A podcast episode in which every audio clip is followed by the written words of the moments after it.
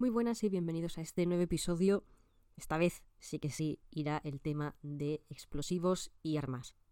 Es un tema nuevo, pero al mismo tiempo necesario y algo que me chirriaba un poco en los años anteriores porque no estaba y se me hacía, se me hacía extraño, ¿no? Porque en los otros cuerpos, en local y en nacional, estaba este, estaba este tema. Se me hacía un poco raro y digo, ah, bueno, por fin, por fin lo han puesto. Un besito para la persona que se le ocurrió meter este tema. Y claro, nos encontramos ante un tema nuevo y no hay ninguna referencia de años anteriores de cómo han sido las preguntas. Pero como ya he mencionado, tenemos a los futuros compañeros de la nacional, futuros compañeros de la local y para explosivos tenemos los vigilantes de explosivos que tienen tanto armamento, tienen el tema de armas, como tema de explosivos, porque claro, se van a dedicar a ello. Así que si tenéis dudas podéis consultar exámenes tanto de la local, de la nacional y de los vigilantes de explosivos, que estos eh, comparten ambos, ambos temas y ver los, los test, las preguntas, aunque tiraría más por la nacional. La nacional tiene más, eh, más tiempo en, este tema, tanto de básica como de ejecutiva. Y ya luego de explosivos, como ya he mencionado, que yo pensaba que el tema, o sea, podía ayudar también el tema de bomberos, pero los bomberos no tienen explosivos, tienen incendios. Eso es una cosa diferente que no hace falta que se meta, creo yo, porque ya se encargan ellos y creía que ellos tenían explosivos, pero no, los vigilantes de explosivos son los que, por los que uno puede tirar y buscar preguntas al respecto. Si hacemos comparaciones con la nacional, en el Cuerpo Nacional de Policía las preguntas, creo, creo, voy a ver, es el tema 42, ellos tienen 45 temas, en su tema 42 tienen el origen de las armas de fuego y la balística forense. Es una cosa que se mete añadido aparte del reglamento de armas. Entonces, las preguntas quizás sean un poco diferentes por el tema del origen, eh, armas antiguas, el tipo de tiro y cómo afecta luego a, lo que es una investigación. Entonces hay que tener cuidado también el tipo de preguntas con las que uno se encuentra si quiere buscar preguntas al respecto. Aún así, nuestra atención se va a centrar en este audio y creo que se va a dividir en dos audios. El reglamento de armas se va a dividir en dos partes, al menos yo lo veo así, que es la parte técnica, la parte fácil de entender, ¿no? los tipos de armas, cómo se dividen, las categorías, y ya luego la parte más teórica, más aburrida, el tema de las licencias, eh, que hace falta para tener las licencias, los tipos de armas y sus licencias. Entonces, para mí se divide claramente en dos partes este, este reglamento, la parte técnica y la parte teórica. Y al mismo tiempo, si uno se lee el reglamento de armas directamente del BOE, se da cuenta que las disposiciones están al principio. Las disposiciones adicionales, las transitorias, las derogatorias, las finales, están al principio. Está el preámbulo, luego están las disposiciones y ya luego comienza el reglamento. Y es una cosa que, que uno no está acostumbrado. Normalmente las disposiciones están al final. Y claro, luego uno lee el índice y es como, pero esto está un poco hecho de aquella manera, porque tenemos las categorías de armas, luego empieza a hablar de las licencias y luego te hablan de las armas de avancarga o las armas, las armas antiguas de repente y luego vuelven otra vez con las licencias. Y es un poco caótico, creo yo. Y luego al final del todo te vienen los anexos. Los anexos son importantes. Yo creo que para mí son importantes y son fundamentales en este tema porque complementan aún más el tema de, de las armas, de las licencias y demás. Así que los anexos son muy importantes. Y para estudiar mejor este, este tema yo recomendaría cuadros para las categorías y supongo que como explicarán y desarrollarán cómo es una pistola, cómo es una escopeta, cómo es un arma tal, hacer esquemas o dibujitos o sacar una imagen en Google de cómo es una pistola por dentro y señalar las partes porque claro, así de forma teórica, de forma leyéndolo no, no se entiende muy bien o no se distingue muy bien qué parte es cuál. Esto lo digo porque, por ejemplo, tenemos las armas cortas, las armas largas, armas de avancarga, eh, armas con el sistema Flovert, que tú dices, mm, ok, vale, me lo estudio, pero para entenderlo mejor y se te quede mejor en la cabeza tienes que decir, vale, pero ¿qué diferencia hay entre un arma con, eh, de cañón largo con ánima lisa, con un ánima distinta, con un cañón de no sé cuánto, entonces con una imagen delante y los distintos tipos de arma, que yo sé que uno viene del Battlefield, del Counter-Strike en su tiempo, del, GTA, uno sabe el tipo de arma y demás, pero esto es otra movida, esto es la realidad, esto es otra cosa distinta, estamos hablando de pistolas reales y su funcionamiento y cómo se ejecutan a la hora de disparar, el tema de la pólvora, etcétera. Así que es mejor un dibujito y entenderlo todo, al menos para mí, de forma gráfica. Y como siempre, ante una ley que no hemos leído nunca, que no sabemos muy bien de qué va, es para mí importante leer el preámbulo, porque te hacen como una introducción a lo que, a lo que te vas a enfrentar en esta ley te hace un resumen de lo que se va a hablar. Y aquí menciono mucho la protección de la seguridad ciudadana y el hincapié en que no solamente estamos hablando de armas de fuego, sino que también incluye las armas blancas. Y esto es importante porque con toda la movida de los machetes, katanas, cuchillos, puñales, todo esto que uno se puede encontrar en la calle perfectamente, los casos de bandas juveniles, de alguien que ha matado a otra con una katana, famoso caso de la katana, el tema de, yo qué sé, puñales, de que te salga un puñal y te rajan y te roban y salen corriendo. Eh, bueno, en muchísimos casos en la calle el tema de las armas blancas es muy importante. Y además añadir, aparte de la Ley de Seguridad Ciudadana y el hincapié de las armas blancas, la 286, la Ley de Fuerzas y Cuerpos de Seguridad, porque, claro, los principios básicos, dentro de los principios básicos, que solamente deberán utilizar las armas en situaciones que exista un riesgo racionalmente grave, etcétera, etcétera, todo esto dentro de relaciones con la comunidad. Luego recordar quién tiene la competencia, competencia la tiene la Guardia Civil, tanto el tema de armas como de explosivos. Pero luego nos vamos a la Ley de Seguridad Ciudadana y le corresponde al Gobierno la regulación. Entonces, las medidas de control, la regulación, será el gobierno. Y por otro lado, la intervención será el Ministerio del Interior a través de la Dirección General de la Guardia Civil. Entonces, ¿quién regula? El gobierno, pero ¿quién interviene? Pues el, mando ejecutivo es la Guardia Civil. Comenzando ya con la ley, tener en cuenta, y básico, básico, básico, que es un real decreto. Los dos son reales decretos, tanto el reglamento de armas como los explosivos. Son dos reales decretos. Real decreto 137-1993 del 29 de enero. Reglamento de armas. Real decreto 137-1993, 29 de enero. Reglamento de armas. Es que es una, tontería, pero te pueden preguntar. La ley orgánica ya está mal. Es un real decreto. Sobre las disposiciones, espero no olvidarme porque las voy a dejar para el final. Es la costumbre de dejarlas para el final y leer las disposiciones. Primero leeré la ley, luego los anexos y por finalizar serán las disposiciones. Así que Real Decreto 137-1993, en total son 171 artículos, las disposiciones están al principio. Hay cinco instrucciones técnicas complementarias y varios anexos. Y como siempre, y en todas las leyes, no empezamos por el capítulo 1, siempre hay un capítulo preliminar, disposiciones generales. Aquí, claramente nos habla de los objetivos y el ámbito de aplicación de este reglamento de armas. Entonces mencionan la Ley sobre Protección de Seguridad Ciudadana y que regula esta ley, que regula los requisitos y condiciones de la fabricación y reparación de armas, sus imitaciones y réplicas y de sus componentes esenciales. Cuidado con esta parte, componentes esenciales, así como todo lo concerniente a su circulación, almacenamiento y comercio, su adquisición y enajenación, su tenencia y utilización, determinando las medidas de control necesarias para el cumplimiento de tales requisitos y condiciones, con objeto de salvaguardar la seguridad pública. Sus preceptos serán supletorios de cualquier otra disposición que con distinta finalidad contenga normas referentes a dichas materias.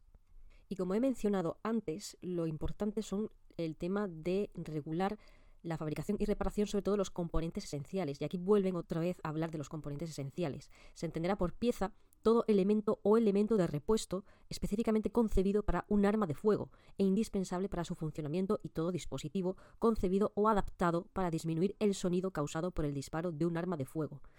Recordar que este reglamento también va para armas blancas, pero claramente aquí se van a centrar las armas de fuego porque son las más complejas por este tipo de piezas o piezas de repuesto, que son las que también se regulan dentro de este reglamento. Por eso la definición de pieza es, va a ser importante, pienso yo, es una definición que se va a entender por pieza, todo elemento o elemento de repuesto, porque se puede intercambiar, se puede comerciar en, en el comercio negro, etcétera, de repuesto específicamente concebido para un arma de fuego. Solamente hablan de las piezas como armas de fuego. Y todo dispositivo concebido o adaptado para disminuir el sonido causado por el disparo de un arma de fuego. Y definición de componentes esenciales, el armazón, el cañón, el tambor y la corredera o el cerrojo de las armas de fuego cortas. Arma de fuego cortas, armazón, cañón, tambor y la corredera o el, corredera o el cerrojo de las armas de fuego cortas. Esto ya se empieza a diluir muchísimo porque, claro, ahora tenemos que es una pieza, un arma de fuego, un arma blanca. Dentro de las armas de fuego que tenemos, tenemos armas de fuego cortas al parecer. Y ahora van a hablar de las armas de fuego largas y qué son las partes, esos componentes esenciales de las armas de fuego largas. Es un lío, es un lío, por eso hay que leerlo este tema un par de veces y hacerse uno de sus propios esquemas de, vale, empezamos partiendo de que hay dos tipos, armas blancas y armas de fuego, armas de fuego, armas de fuego cortas, armas de fuego largas. Y a partir de ahí uno va extendiendo cada vez más los tipos de armas, cómo se diferencian unas de otras y luego la categoría. Por ahora tenemos armas de fuego cortas, armazón, cañón, tambor y la corredera o, cerrojo de las armas de fuego cortas. El armazón, cañón, tambor y la corredera o cerrojo, pues uno tiene que ver en una imagen, porque así leído no te dice, bueno, esto es el tambor, esto es el cañón, esto es el armazón. No se sabe, así de forma teórica no se sabe. Uno tiene que ir a internet y decir, vale, ¿qué es el armazón? ¿Qué es el cañón? Etcétera. Ahora, para las armas de fuego largas, ¿cuáles son sus componentes esenciales? tenemos la caja o cajón de los mecanismos, incluidos el superior y el inferior cuando corresponda, el cañón, el cerrojo o báscula y el cierre o el bloqueo del cierre de las armas de fuego largas. La caja o cajón de los mecanismos, incluidos el superior y el inferior, cuando corresponda, el cañón, el cerrojo báscula y el cierre o el bloqueo del cierre de las armas de fuego largas. Otra vez, esto no se va a entender sin una imagen delante, sin decir, vale, qué es la caja o cajón de los mecanismos, cuál es la parte superior o inferior, cuál es el cerrojo o báscula de un arma de fuego larga. ¿Ves? Estos son misterios que uno, uno no resuelve así leyéndolo. Y esta referencia a los componentes esenciales, hay que recordar que tanto sus imitaciones y réplicas, su fabricación o reparación, el tema de la adquisición, enajenación, tenencia, utilización, etcétera, etcétera, componentes esenciales, si te preguntan por las armas de fuego largas o las de armas de fuego cortas los efectos de lo previsto en este reglamento, los componentes esenciales, considerados como objetos separados, tendrán el mismo régimen jurídico que las armas de las que formen parte y quedan incluidos en la categoría en que se haya clasificado el arma en la que se monten o vayan a ser montados. Los componentes esenciales son considerados como objetos separados y tendrán el mismo régimen jurídico que las armas de las que formen parte y quedan incluidos en la categoría, que luego se verán las categorías en las que se haya clasificado el arma. Las disposiciones para la adquisición y tenencia de municiones serán las mismas que las que se apliquen a la adquisición y tenencia de las armas a las que se destinen. Quedan excluidos del ámbito de aplicación de este reglamento y se regirán por la normativa especial dictada al efecto la adquisición, tenencia y uso de armas por las Fuerzas Armadas, las Fuerzas y Cuerpos de Seguridad y el Centro Nacional de Inteligencia. Para el desarrollo de sus funciones también quedan excluidos los establecimientos e instalaciones de dichas fuerzas y cuerpos y del Centro Nacional de Inteligencia. Cuidado porque también, o sea, en todos los temarios siempre queda, ¿qué queda excluido de este tema. No se habla de esto, no se habla de esto, esto queda fuera. Pues esto seguramente sea una pregunta. ¿Qué queda excluido de este reglamento? Pues nuestras armas, las, armas que vamos a usar, ya sea dentro de la academia, seguramente, campos de tiro, nuestra arma personal. Nuestra arma personal me refiero al arma de, del trabajo, no nuestra arma personal, porque para eso ya hace falta licencia, cuidado. Y quitando el pequeño spoiler de que las armas se dividen en armas, armas de fuego se dividen en armas cortas y, y armas largas, aquí un sevillano se tiene que reír mucho con el tema de mi arma. Eh, tenemos el artículo 2 que está lleno de definiciones y todos los tipos de armas que recoge el reglamento. Entonces, las definiciones, como siempre, son importantes. Tenemos ya, en primer lugar, lo que es una pieza, la definición de pieza, los componentes esenciales y ya las definiciones de por sí que recoge el artículo 2. Estas definiciones y estas armas que recoge luego se van a organizar y, administrar, por así decirlo, en las categorías. Entonces, estas armas que se van a definir ahora, luego uno las tiene que colocar y decir, vale, esto va en esta categoría, para esta licencia, esta arma va para esta otra categoría, necesita esta licencia y esta otra licencia, necesita este permiso de circulación, este permiso no sé cuánto. O sea, esto es un poco Tetris porque, claro, te, te sueltan aquí las definiciones, luego te sueltan el anexo con las categorías y, y luego tú te tienes que un poco como que adivinar bueno, adivinar, no, tienes tú que organizar dónde va cada arma, qué licencia va, en qué sitio. Por eso los cuadros, los cuadros son muy importantes.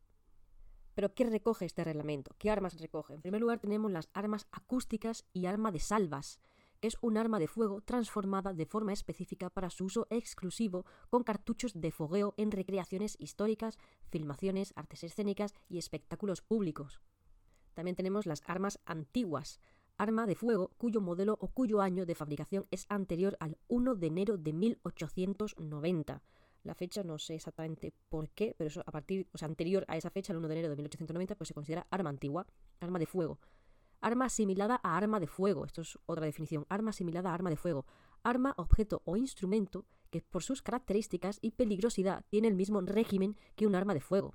En todo caso, se considerarán armas asimiladas las armas reglamentadas de las categorías 3, etcétera, etcétera. Bueno, es que claro, es que luego las categorías pues es un... Es un pero las recoge la categoría 3, 3 y categorías 7, 2 y 3. O sea, bueno, luego se verá el tema de arma asimilada a arma de fuego. También tenemos las armas artísticas, arma de fuego que en su ornamentación presenta una peculiaridad distinta a las demás de su clase, en razón de los materiales nobles empleados o de diseño que le confiere un especial valor. Arma automática, arma de fuego que recarga automáticamente después de cada disparo y con la que es posible efectuar varios disparos sucesivos mientras permanezca accionado el disparador. Hasta aquí el conocimiento general es que tú aprietas el gatillo, lo mantienes apretado y de mientras va disparando, sin parar. Eso es un arma automática. Tenemos arma basculante, con B, basculante, por Dios, arma basculante. Arma de fuego que, sin depósito de municiones, se carga mediante la introducción manual de un cartucho en la recámara y tiene un sistema de cierre mediante báscula puede tener uno o varios cañones. Para tener una, imagen así mental de un arma basculante es el típico revólver americano que como que lo partes por la mitad, o sea, no lo partes, como que lo doblas y introduces las balitas en el tambor este que da vueltas. Pues eso es un arma basculante. Arma blanca. Arma blanca que hay que tener en cuenta lo que es un arma blanca. Arma blanca, arma constituida por una hoja metálica u otro material de características físicas semejantes, cortante o punzante. Aquí entrarán los puñales, las espadas, etc. Pues es un, un arma blanca. Arma combinada arma formada por la unión de elementos intercambiables o fijos de dos o más armas de distinta categoría, que pueden ser utilizados separada o conjuntamente. También está la definición de arma de aire u otro gas comprimido, arma que utiliza como fuerza impulsora del proyectil la originada por la expansión de un gas comprimido arma de alarma y señales, dispositivo con una recámara diseñada para disparar únicamente cartuchos de fogueo, productos irritantes u otras sustancias activas o cartuchos pirotécnicos de señalización, y que no pueda transformarse para lanzar un perdigón, una bala o un proyectil por la acción de un combustible propulsor. Este tipo de arma me recuerda a las bengalas, que uno está uno es, un, náufrago, tiene una bengala y tiene una bengala hacia arriba. Esto es lo único que se me puede así ocurrir. Luego tenemos arma de avancarga, Cuidado con las armas de avancarga, porque esto es, esto es como histórico, por así decirlo. Son como las pistolas antiguas. Arma de avancarga, arma de fuego en la que la carga de proyección y el proyectil se introducen por la boca del cañón o, en su caso, por la boca de la recámara del tambor. La carga de proyección es de pólvora negra o de sustancia explosiva o pirotécnica similar. Tal y como dice la definición, un arma de avancarga perfectamente puede ser un cañón, porque ¿por dónde se mete el proyectil del cañón? Por la boca. Entonces, las armas antiguas, eh, antiguamente la bala, pues se metía por la boca y ya luego encendía la pólvora y eso pues disparaba. Pues avancarga es porque el proyectil se mete por delante. Arma de fuego. Arma de fuego, como definición, toda arma portátil que tenga cañón y que lance, esté concebida para lanzar o pueda transformarse fácilmente para lanzar un perdigón, una bala o un proyectil por la acción de un combustible propulsor. A estos efectos se considerará que un objeto es susceptible de transformarse para lanzar un perdigón bala proyectil por la acción de un combustible propulsor cuando tenga la apariencia de un arma de fuego y debido a su construcción o al material con el que está fabricada pueda transformarse de este modo. En nuestro código penal está recogido también el tema de la transformación de armas, el tema de transformar cualquier no sé cómo, cualquier artilugio y hacer que se vuelva un arma, que dispare, que sea mortal, que sea un peligro para la seguridad colectiva. Creo que era el 500, a partir del 563 el tema de la tenencia ilícita de armas, pues no sé si el 564 regulaba, regulaba el tema de la transformación, las licencias y se daña de alguna forma el arma si cambias una cosa y pones una marca distinta, se la quitas. Bueno, todo el tema de la transformación de armas está penada. Seguimos con las definiciones. Arma de fuego corta, arma de fuego cuyo cañón no exceda de 30 centímetros o cuya longitud total no exceda de 60 centímetros. Esto puede ser una pregunta muy, muy cabrona porque te pueden cambiar los centímetros perfectamente. Eh, cuyo cañón no exceda de 25 centímetros. Cuyo cañón no exceda de 40 centímetros. O cuya longitud total no exceda de 50, no exceda de 70. No, que no exceda de 30 centímetros el cañón o longitud total 60 centímetros. Todo eso se va a considerar arma de fuego corta. Y un arma de fuego larga, pues cualquier arma de fuego que no sea un arma de fuego corta, es decir, que el cañón sea más de 30, de 30 centímetros o que, o que la longitud total sea más de 60 centímetros. Arma de repetición, arma de fuego que se recarga después de cada disparo, mediante un mecanismo accionado por el tirador que introduce en el cañón un cartucho colocado previamente en el depósito de municiones.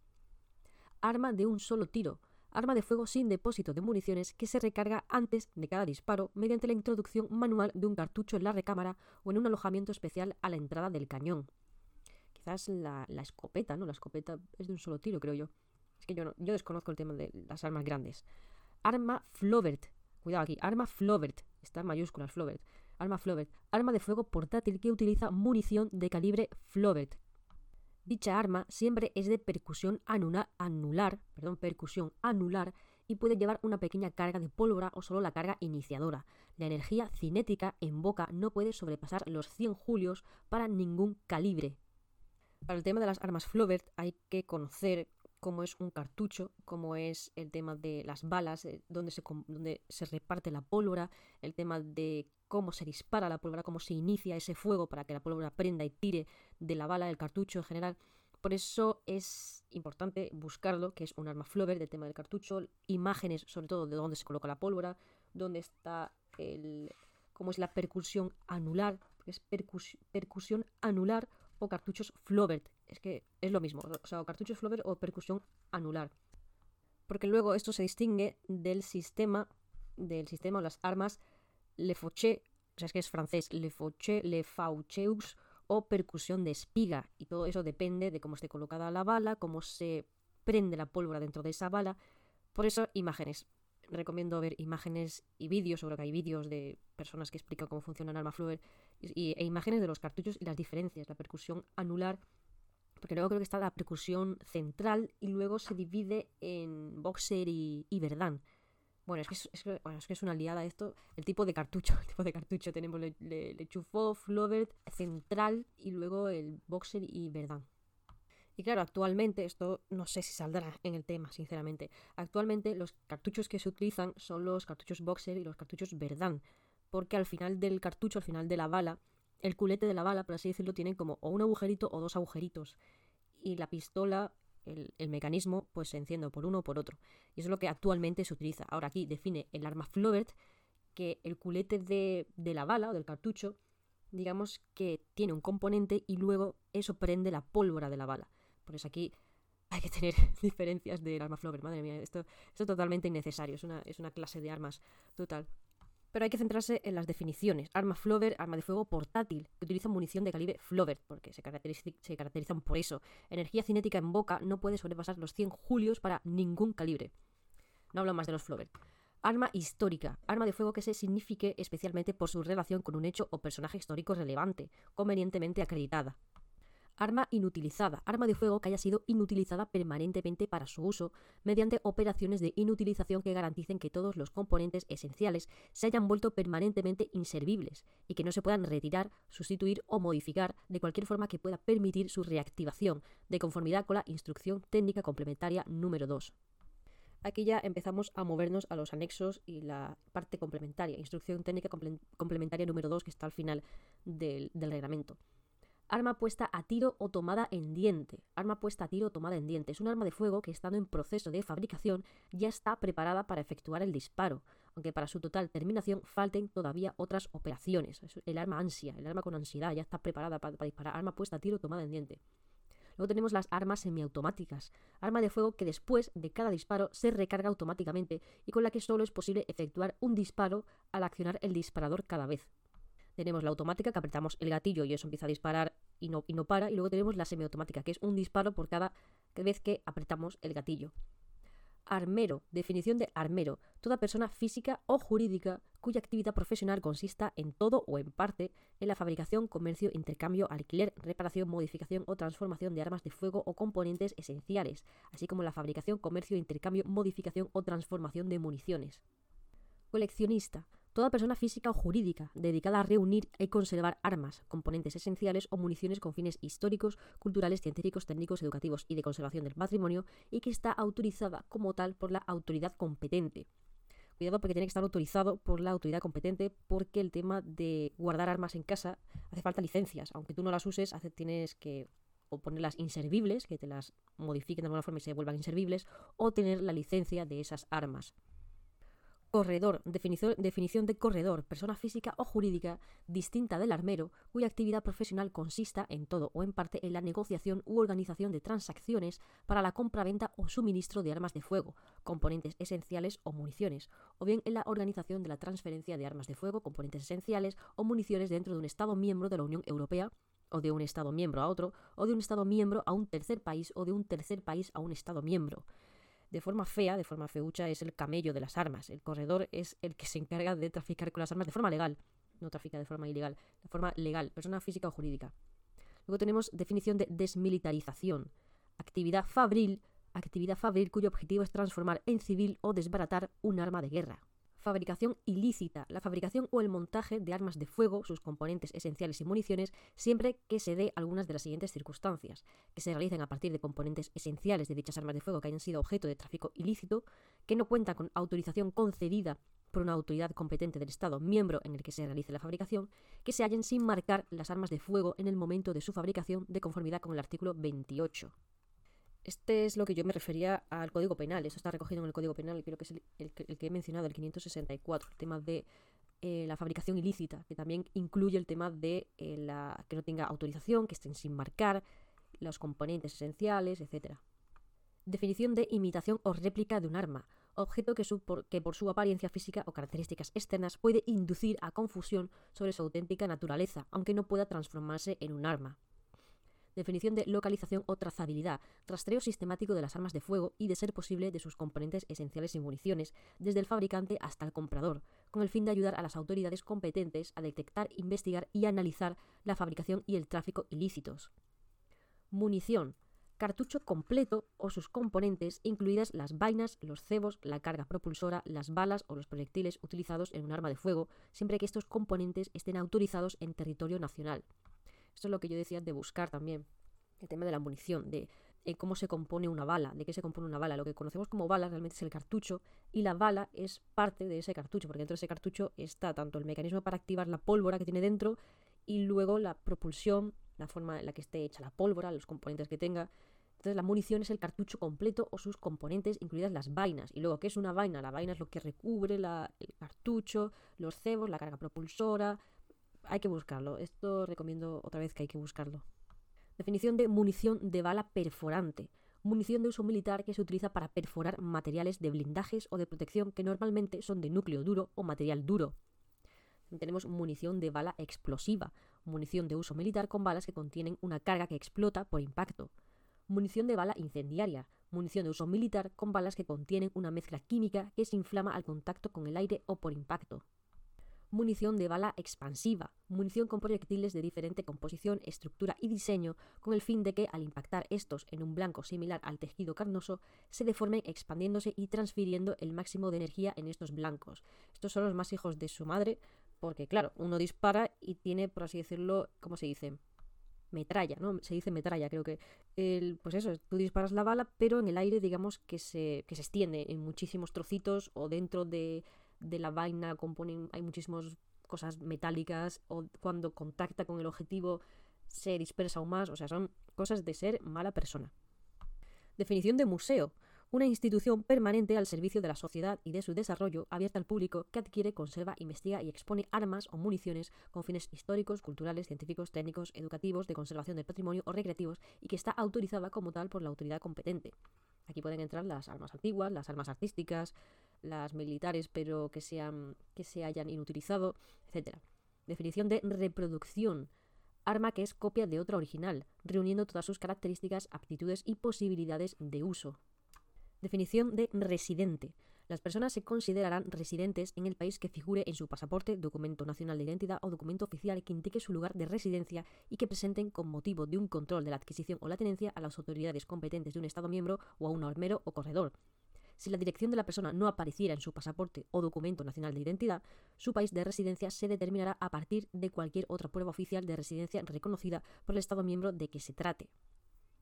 Y por último, tráfico ilícito en la Unión Europea la adquisición, venta, entrega, circulación o transferencia de armas de fuego, componentes esenciales o municiones desde o a través del territorio de un Estado miembro al de otro Estado miembro, si cualquiera de los Estados miembros interesados no lo utiliza o si las armas de fuego, componentes esenciales o municiones no han sido marcados de conformidad con lo establecido en el artículo 28.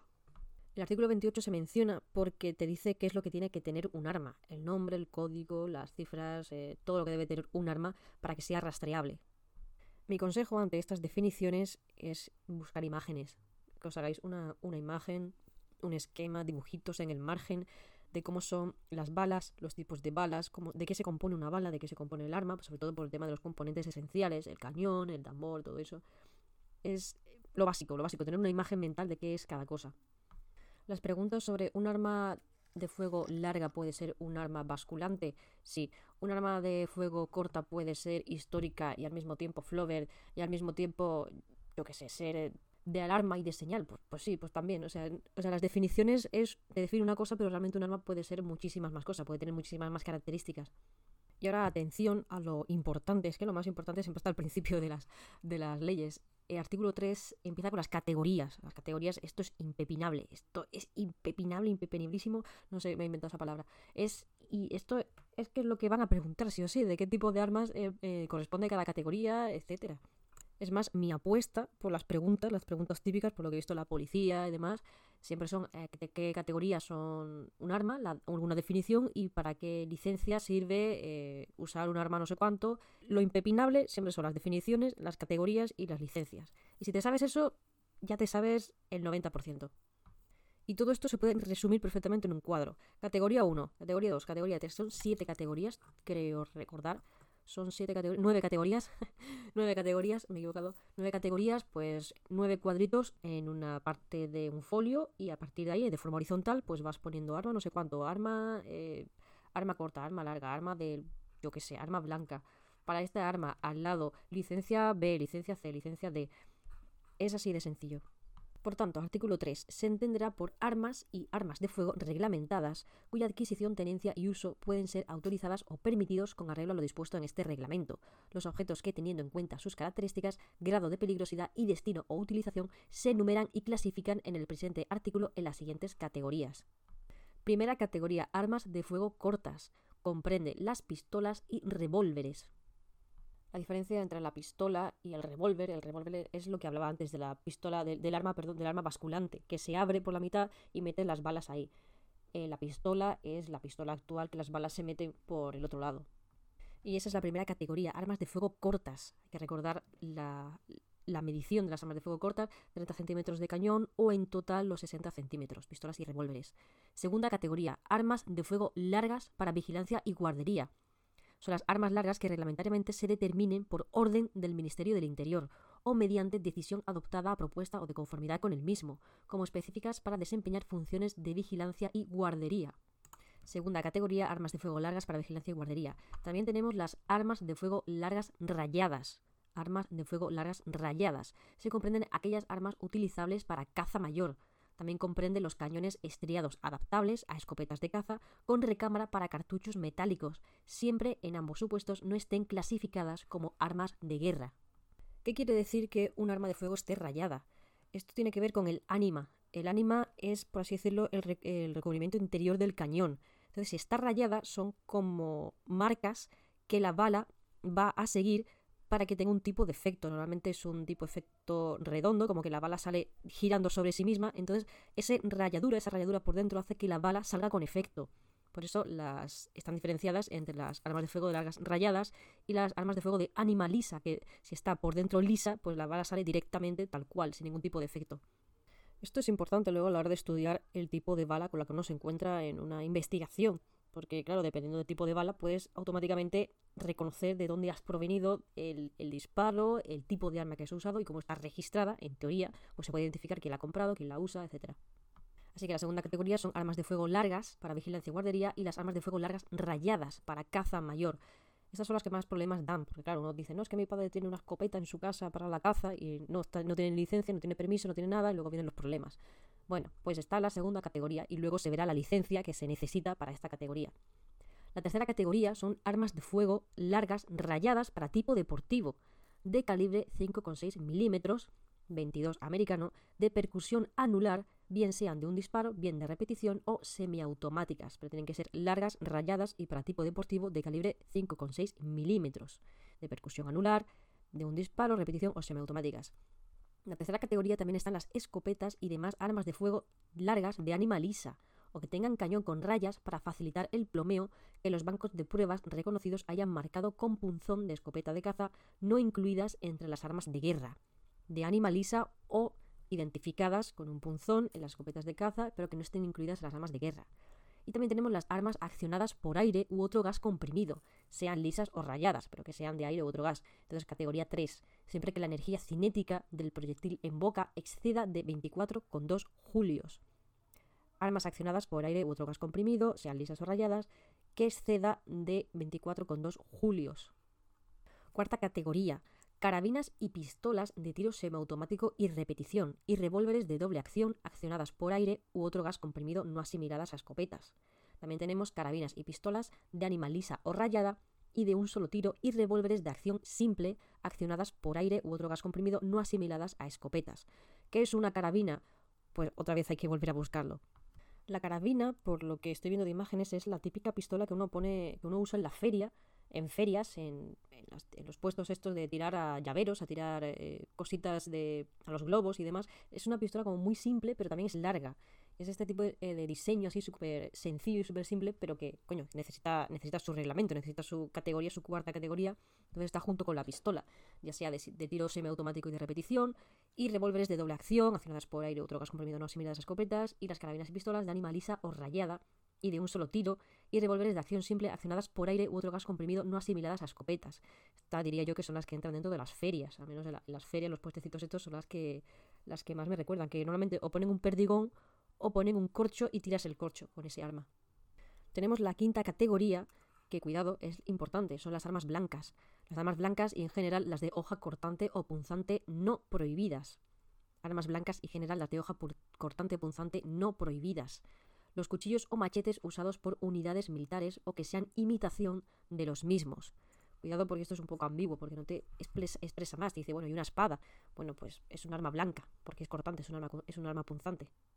Sexta categoría, armas de fuego antiguas o históricas, sus reproducciones o y similadas, conservadas en museos autorizados por el Ministerio de Defensa, si son dependientes de cualquiera de los tres ejércitos, y por el Ministerio del Interior en los restantes casos las armas de fuego cuyo modelo cuyo año de fabricación sean anteriores al 1 de enero de 1890, las armas antiguas, y las reproducciones y réplicas de las mismas, a menos que puedan disparar municiones destinadas a armas de guerra o armas prohibidas. La antigüedad será fijada por el Ministerio de Defensa, que aprobará los prototipos o copias de los originales, comunicándolo a la Dirección General de la Policía y de la Guardia Civil, ámbito de la Guardia Civil. Cuidado las restantes armas de fuego que se conserven por su carácter histórico o artístico, dando cumplimiento a lo prevenido en los artículos 107 y 108 del presente reglamento, y en general las armas de avancarga. Entonces, antiguas, históricas, las fijadas eh, anteriores al 1 de enero de 1890, las fijadas por el Ministerio de Defensa, prototipos o copias de los originales, siempre comunicándoselo a la Guardia Civil, las restantes de fuego que se conserven por su carácter histórico-artístico y las de avancarga. Entonces, si te preguntan, ¿avancarga en qué categoría entra? La sexta. Séptima categoría. Armas de inyección anestésica capaces de lanzar proyectiles que faciliten la captura o control de animales, anestesiándolos a distancia durante algún tiempo. Dentro de esta séptima categoría tenemos las ballestas, las armas para lanzar cabos, las armas del sistema Flaubert, lo vais a, vais a os vais a acordar de toda su familia, armas del sistema Flaubert, los arcos, las armas para lanzar líneas de pesca y los fusiles de pesca submarina que sirvan para disparar flechas o arpones eficaces para la pesca y para otros fines deportivos, y armas de alarma y señales y pistolas lanzabengalas. Esta séptima categoría sería como, dependiendo del objetivo a, que, a quien dispares con el arma, pues metes ahí el arma, ya sea inyección anestésica, ballesta, arma para lanzar cabos, armas del sistema Flaubert, arcos, los arcos, cuidado, los arcos, armas para lanzar líneas de pesca, fusiles de pesca submarina, armas de alarma y señales y pistolas lanzabengalas. O sea, si, uno se da cuenta, el objetivo no es una persona en esta séptima categoría, no debería ser una persona. La octava categoría son armas acústicas y de salvas. Y ya está, no hay más. Armas acústicas y de salvas. Octava categoría. Y la novena categoría son armas inutilizadas. Tu abuela tiene un arma en el salón, pero está inutilizada. Bueno, pues novena categoría. Cuando uno ya tiene estas categorías, las tiene clasificadas, ha hecho su esquemita, su cuadro con todas las categorías, el tipo de arma, quién es Flaubert, quién es su familia, cómo hacer una maldición y, irse al más allá, a cagarse en su... Bueno, pues todas esas cosas, cuando uno ya ha hecho su categoría y ya ha hecho su esquema, su cuadro, uno ya empieza ya a desarrollar. ¿Qué ocurre? Que tenemos las armas prohibidas. ¿Que, ¿Que las de reglamento son prohibidas? A ver, son prohibidas si no están licenciadas. Entonces, en este caso sí están prohibidas. Pero ¿cuándo son prohibidas? Prohibidas. Pues artículo 4. Se prohíbe la fabricación, importación, circulación, publicidad, compraventa, tenencia y uso de las siguientes armas o de sus imitaciones. Las armas de fuego que sean resultados de una fabricación ilícita o de modificar sustancialmente las características de fabricación u origen de otras armas sin la reglamentaria autorización. Las armas largas que contengan dispositivos especiales en su culata o mecanismos para alojar pistolas u otras armas. Las pistolas y revólveres que lleven adaptado un culatín, el culatín viene de la culata, es una forma de eh, apoyarte el arma, si es un arma muy grande, pues apoyarte en el, hombro o el brazo para que te sea más cómodo el disparo. ¿Qué ocurre? Que si lo adaptas a una pistola o a un revólver, se va a volver muchísimo más grande. ¿Qué ocurre? Que excede del tamaño, seguramente sea más de 60 centímetros. Entonces, si las adaptas, si adaptas un culatín a una pistola o un revólver, es que la palabra es muy graciosa, culatín. Si adaptas una pistola a un revólver, eh, un culatín, pues se vuelve prohibida automáticamente. Las armas de fuego para alojar o alojadas en el interior de bastones u otros objetos. Aquí James Bond tiene un arma prohibida. No, no, se puede, no se puede justificar eso. Las armas de fuego simuladas bajo apariencia de cualquier otro objeto. Los bastones estoque, los puñales de cualquier clase y las navajas llamadas automáticas se considerarán puñales a estos efectos las armas blancas de hoja menor de 11 centímetros, de dos filos y puntiaguda. ¿En qué categoría estaban las armas blancas? En la quinta categoría.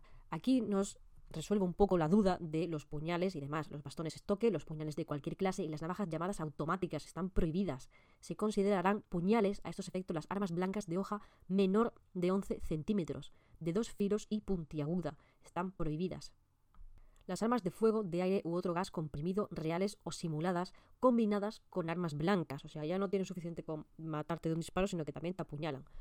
Las defensas de alambre o plomo, los rompecabezas, las llaves de pugilato con o sin púas, los tiragomas y cerbatanas perfeccionados, los munchacos y sirequetes, así como cualquiera otro instrumentos especialmente peligrosos para la integridad física de las personas.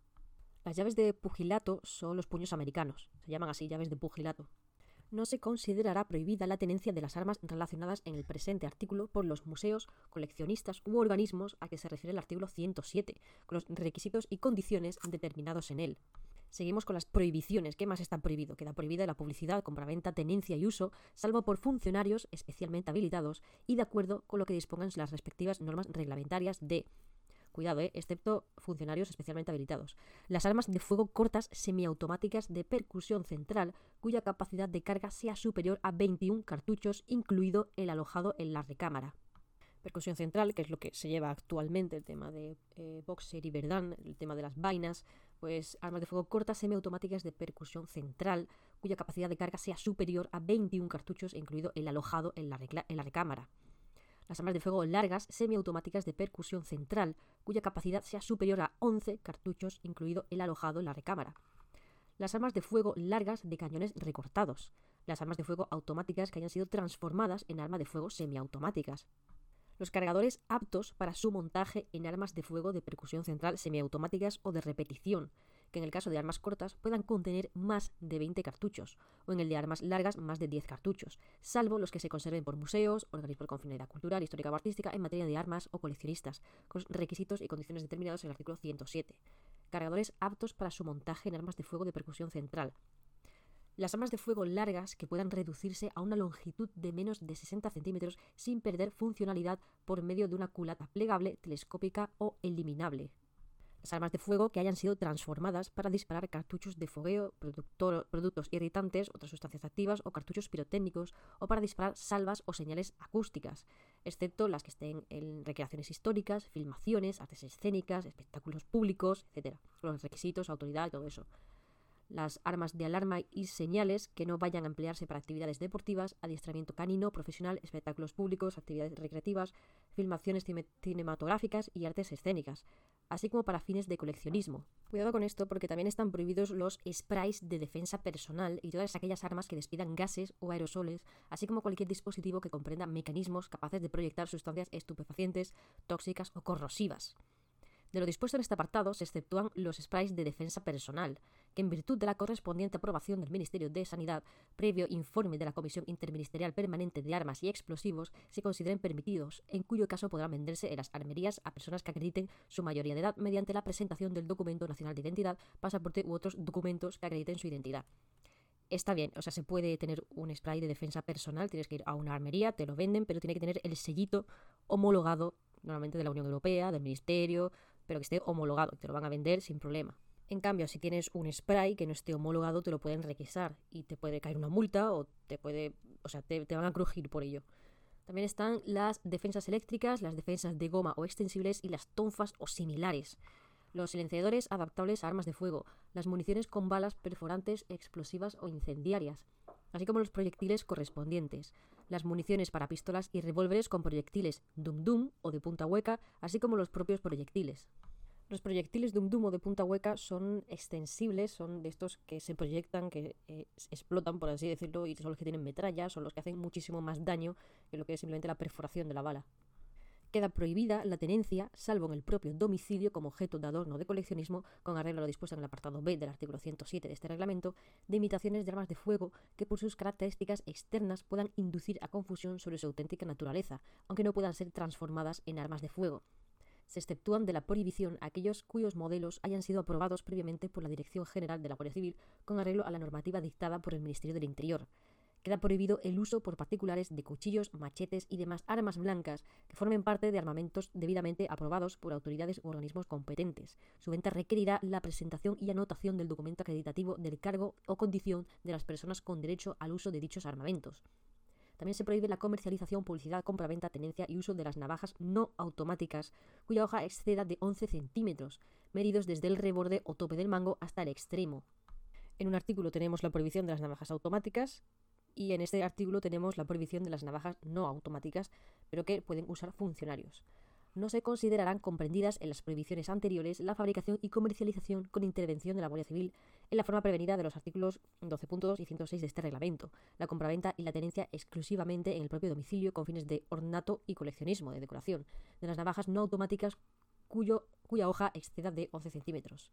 Las armas, objetos y, dispositivos del apartado 1 solo se podrán comercializar con armeros y corredores autorizados en las entidades u organismos de los que dependan los funcionarios especialmente habilitados. Nuestro Código Penal, aparte de la tenencia ilícita de armas, también está la tenencia ilícita de armas de guerra.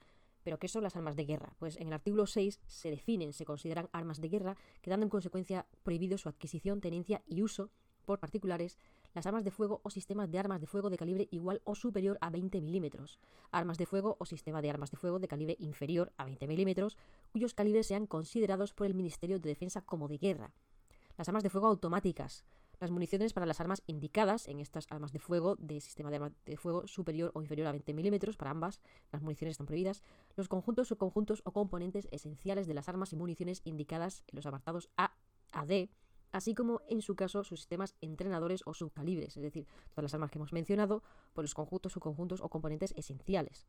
También las bombas de aviación, misiles, cohetes, torpedos, minas, granadas, así como sus subconjuntos y componentes esenciales. Las no incluidas en los apartados anteriores y que se encuentren como de guerra por el Ministerio de Defensa.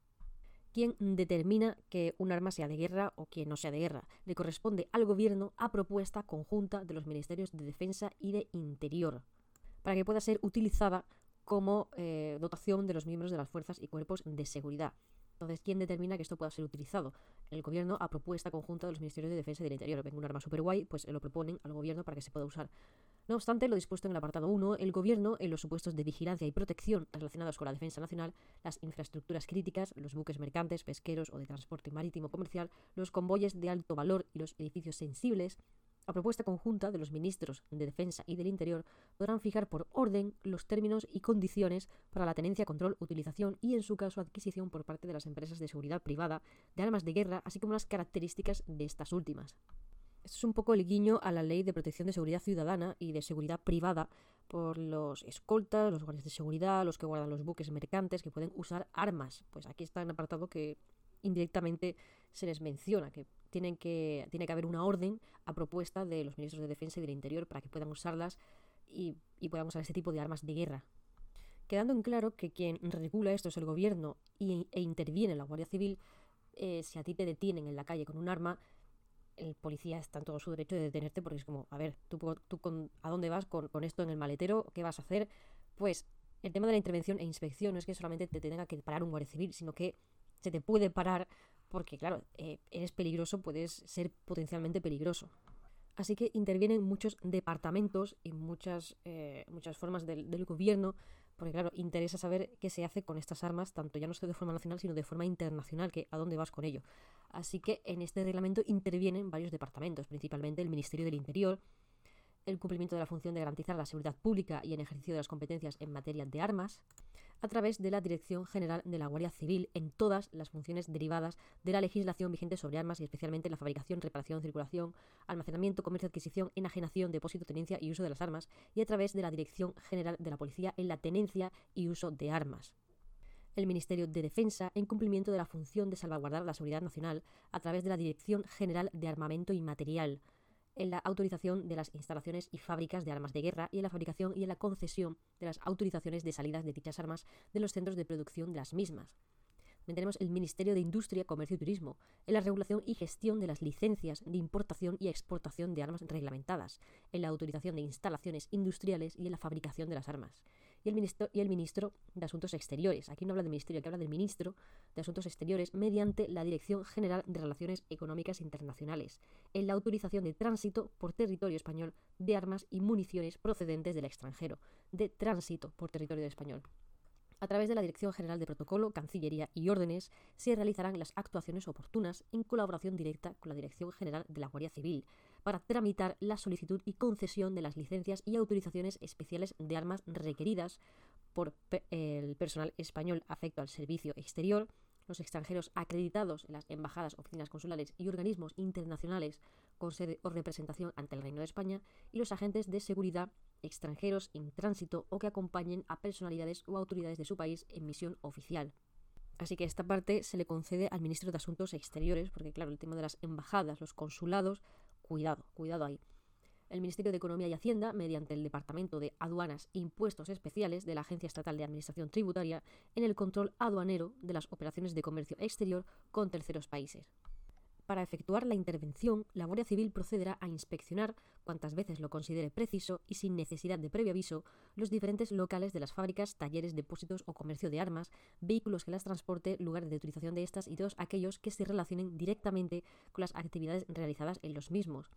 Es curioso porque no se necesita aviso previo o previo aviso. Todas las compañías territoriales de la Guardia Civil dispondrán, para su demarcación respectiva, de una intervención de armas ordinaria, sin perjuicio de las especiales que puedan establecerse en aquellas localidades en que el número de armas a controlar así lo haga necesario.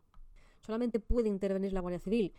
Eh, la Guardia Civil solamente puede inspeccionar el tema de la fabricación, los detalles, entrar en las fábricas. Ahora, si te para un policía nacional, también te puede retener el arma porque te dice, bueno, y la documentación y la licencia y todo esto. Pero ese arma va a ir a la Guardia Civil, lo va a mantener la Guardia Civil. El artículo 9, la Dirección General de la Guardia Civil llevará los registros de actividades de tratamiento de los datos de carácter personal contenidos en el Registro Nacional de Armas. Registro Nacional de Armas, registros de actividades de tratamiento de los datos de carácter personal. Los datos de las armas y componentes esenciales, incluidos los datos personales conexos, se conservarán de conformidad con las instrucciones del responsable del tratamiento, por un periodo de 30 años después de la destrucción de las armas o de los componentes esenciales de que se trate. Eso es un poco recordar el tema de protección de datos. Hace falta un responsable del tratamiento de estos datos. Pues estos datos duran 30 años y se encarga el responsable de, de esto.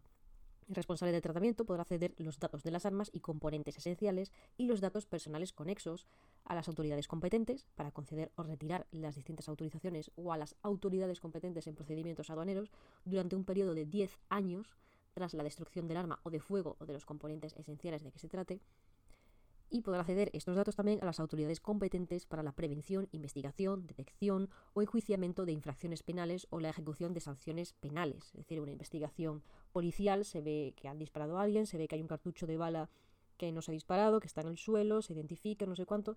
Bueno, pues todo esto el responsable puede ceder los datos de las armas y componentes y los datos personales conexos que tengan relación con este arma. Los datos personales serán suprimidos del registro de actividades de tratamiento al expirar los periodos de 30 años y de 10 años, sin perjuicio de los casos en que se hayan transferido datos personales específicos a las autoridades competentes. El ejercicio de los derechos de los interesados se facilitará de conformidad a la normativa reguladora de protección de datos de carácter personal aplicable.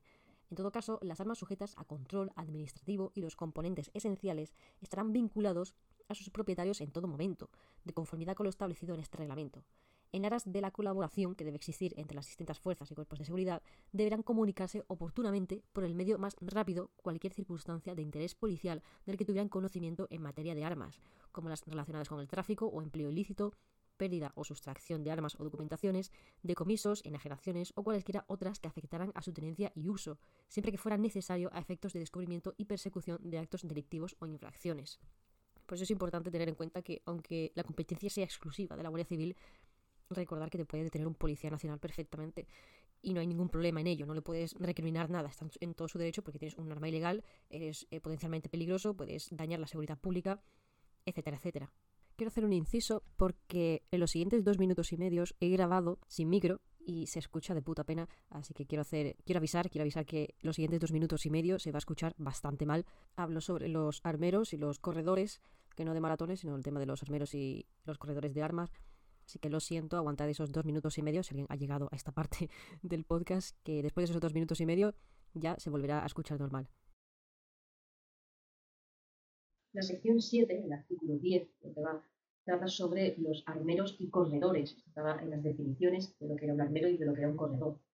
Ambos pueden ser personas físicas o jurídicas y prácticamente pueden ejercer lo mismo, pueden ejercer lo mismo de forma profesional.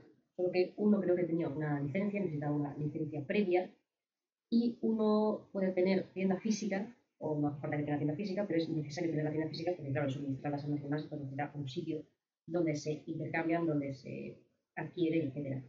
La palabra clave para diferenciar es que el corredor, su actividad es la negociación, negociación u organización de transacciones para la compraventa o suministro de armas, mientras que el armero se encarga de la fabricación, comercio, intercambio, alquiler, que también lo puede hacer el corredor, pero el corredor es más la negociación, el negocio, lo que yo digo, el camello de armas, por pero de forma legal.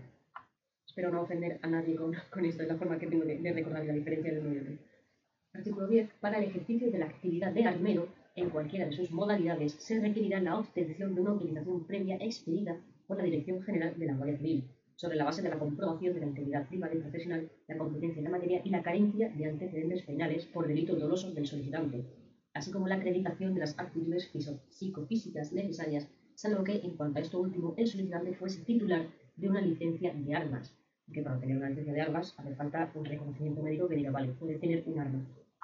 Cuando se trate de personas jurídicas, el control se llevará a cabo tanto sobre la persona jurídica como sobre la persona o las personas físicas que dirijan la empresa. Para el ejercicio de la actividad de corredor, se requerirá la obtención de una autorización previa expedida por la Dirección General de la Guardia Civil, a la que será la aplicación lo establecido en los tratados anteriores para la obtención de la autorización de armero, que no tenga antecedentes penales, que tenga competencia en la materia, de psicofísicas, Volvemos al audio normal. Durante su periodo de actividad, los armeros y corredores estarán obligados a mantener un registro en el que consignarán, en los casos previstos en este reglamento, las armas y los componentes esenciales a los que den entrada y salida, con los datos que permitan la identificación y la localización del arma o del componente esencial de que se trate. En particular, el tipo, la marca, el modelo, el calibre y el número de fabricación, así como el nombre, la dirección, la nacionalidad y los demás datos de identificación necesarios del proveedor y del adquiriente. Las intervenciones de armas y explosivos de la Guardia Civil comprobarán periódicamente el cumplimiento de esta obligación por parte de los armeros y corredores. Los armeros y los corredores, tras el cese de su actividad, entregarán dichos registros a la intervención de armas y explosivos correspondiente al lugar donde radique el establecimiento. Los armeros y corredores comunicarán a la intervención de armas y explosivos sin demora indebida y por medios electrónicos, informáticos o telemáticos las transacciones de las armas de fuego y asimiladas, sus componentes esenciales, armas de alarma y señales, armas acústicas y de salvas e inutilizadas, al objeto de su grabación inmediata en el Registro Nacional de Armas. Los armeros y los corredores podrán negarse a efectuar cualquier transacción de adquisición de armas, componentes esenciales, munición o componentes de esta, que razonablemente consideren sospechosa debido a su naturaleza o magnitud e informarán de cualquier intento de realizar dicha transacción a la intervención de armas y explosivos correspondiente.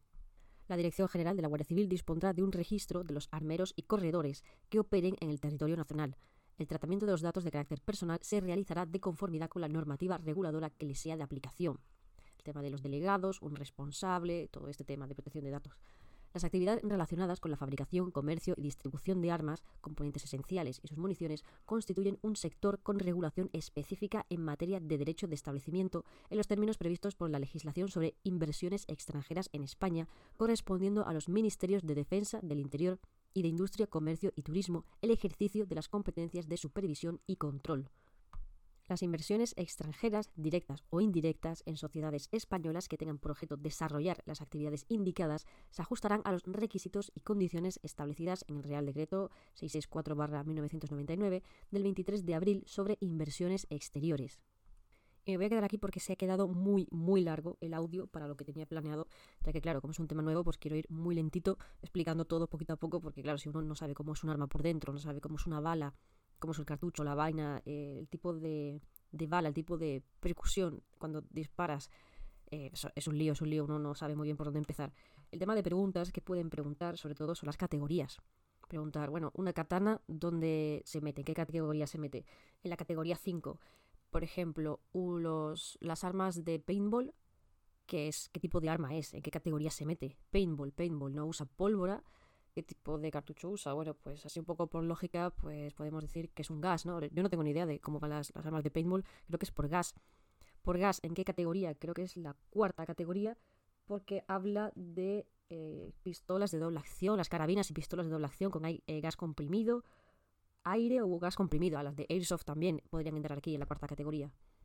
Un arma que digamos que lanza, que proyecta un cualquier cosa, la, arma de los lanzacabos. Como siempre hay una pregunta súper estúpida que ¿dónde entran los lanzacabos?